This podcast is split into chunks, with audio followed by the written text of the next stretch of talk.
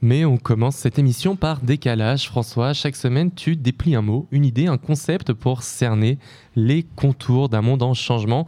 Et aujourd'hui, tu nous parles d'émissions. Et oui, Florian, c'est une histoire d'émissions que je veux vous narrer. Ou plutôt d'émissions historiques, ici écrites au pluriel. Pour le singulier, je vous laisserai juger. Émission donc, mais qu'est-ce que ça veut dire au fait? Étymologiquement, une émission vient du latin emissio qui renvoie au fait d'émettre, de projeter au dehors. C'est une affaire de son qui a trait à l'acoustique, une voix qui émet du bruit. Et bienvenue dans mon émission Un court billet en décalage. Je vous parlais d'émissions historiques. Bah oui, parce que vous le savez aussi bien que moi, on en entend parler des émissions. Et je pense ici à leur définition physique, soit le fait de projeter au dehors des particules, des radiations ou des gaz. Ah, ces fameux gaz à effet de serre qui nous préoccupent tant sans qu'on se rappelle souvent de quoi il s'agit.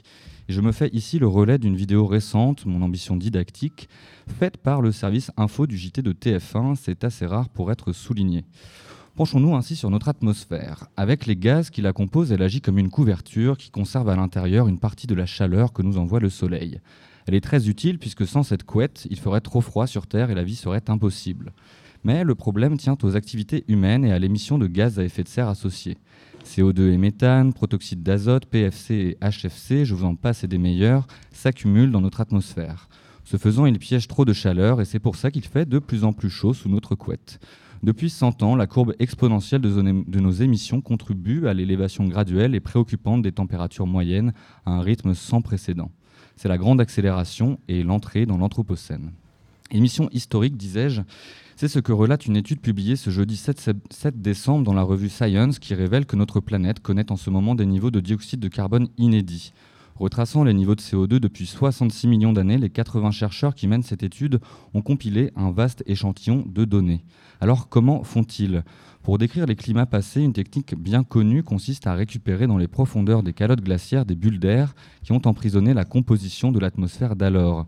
Mais cette technique ne permet pas de remonter qu'à quelques centaines de milliers d'années en arrière. Pour aller plus loin, il faut passer par des marqueurs indirects.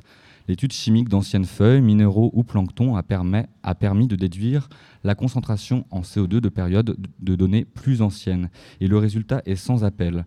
La dernière fois que l'atmosphère de notre planète contenait la même concentration du principal gaz à effet de serre, le CO2, qu'aujourd'hui, soit environ 420 ppm partis par million, remonte à 14 à 16 millions d'années. Oui, car on compte aujourd'hui en partie par million. Et ça n'a rien d'un jeu d'argent. Non, c'est en fait l'indicateur qui mesure la décadence en cours. Fin de partie, disait Beckett. Pas tout à fait, car nos émissions, ce sont aussi tous ces programmes qui rythment nos quotidiens. Radio, télévision, podcast, stream, la liste est longue. Divertissement, spectacle, en France, nous passons en moyenne un tiers de notre temps éveillé devant les écrans. Des écrans de fumée, et des fumées sur nos écrans éloignées, distantes et dont les effets sont pourtant, eux, bien concrets pour nombre de territoires. Alors que la COP28 vient de s'achever, on a retenu la dotation du Fonds pertes et dommages destiné à contribuer à l'adaptation des pays les plus exposés aux effets du changement climatique. 700 millions d'euros ainsi versés à un dispositif discuté depuis plus de 30 ans quand les études évaluent les besoins à plus de 100 milliards par an. Une supercherie quand on s'intéresse aux ordres de grandeur. 700 millions d'euros, c'est moins que la somme des salaires annuels des 10 joueurs les mieux payés au football. Mbappé, Neymar, Messi, Ronaldo ou Haaland veulent ainsi davantage que la survie de certains territoires qui tentent à devenir inhabitables. Tout le paradoxe est là. Nos émissions, nos fameux programmes captent notre attention alors que nos émissions nous demandent de l'attention, de faire attention. Toute une économie de l'attention qui nous divertit et nous distrait au sens propre de la situation préoccupante de nos émissions toutes physiques. En 2004, déjà, les propos de Patrick Lelay, PDG de TF1, encore eux, le clamaient déjà. Ce que nous vendons à Coca-Cola, c'est du temps de cerveau disponible. Et dans ce champ de force attentionnelle, la science peine à se faire entendre, comme une voix qu'on n'arrive plus à émettre, en tout cas à écouter. Les chiffres sont clairs, près d'un Français sur deux doute de la responsabilité humaine dans le dérèglement climatique.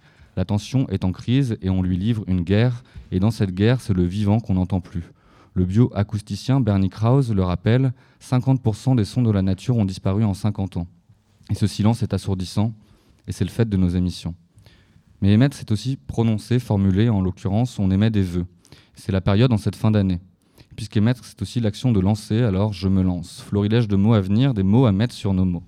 Je conclus ici en vous parlant non pas d'émission, mais de mission, celle de ne pas faire preuve de démission, celle de lutter contre toute forme de compromission, de ne plus se mentir par omission, d'apprendre à être dans l'admission, de se donner la permission, de cultiver la transmission, car au bout de l'insoumission se loge peut-être notre rémission, et c'est la fin de mon émission.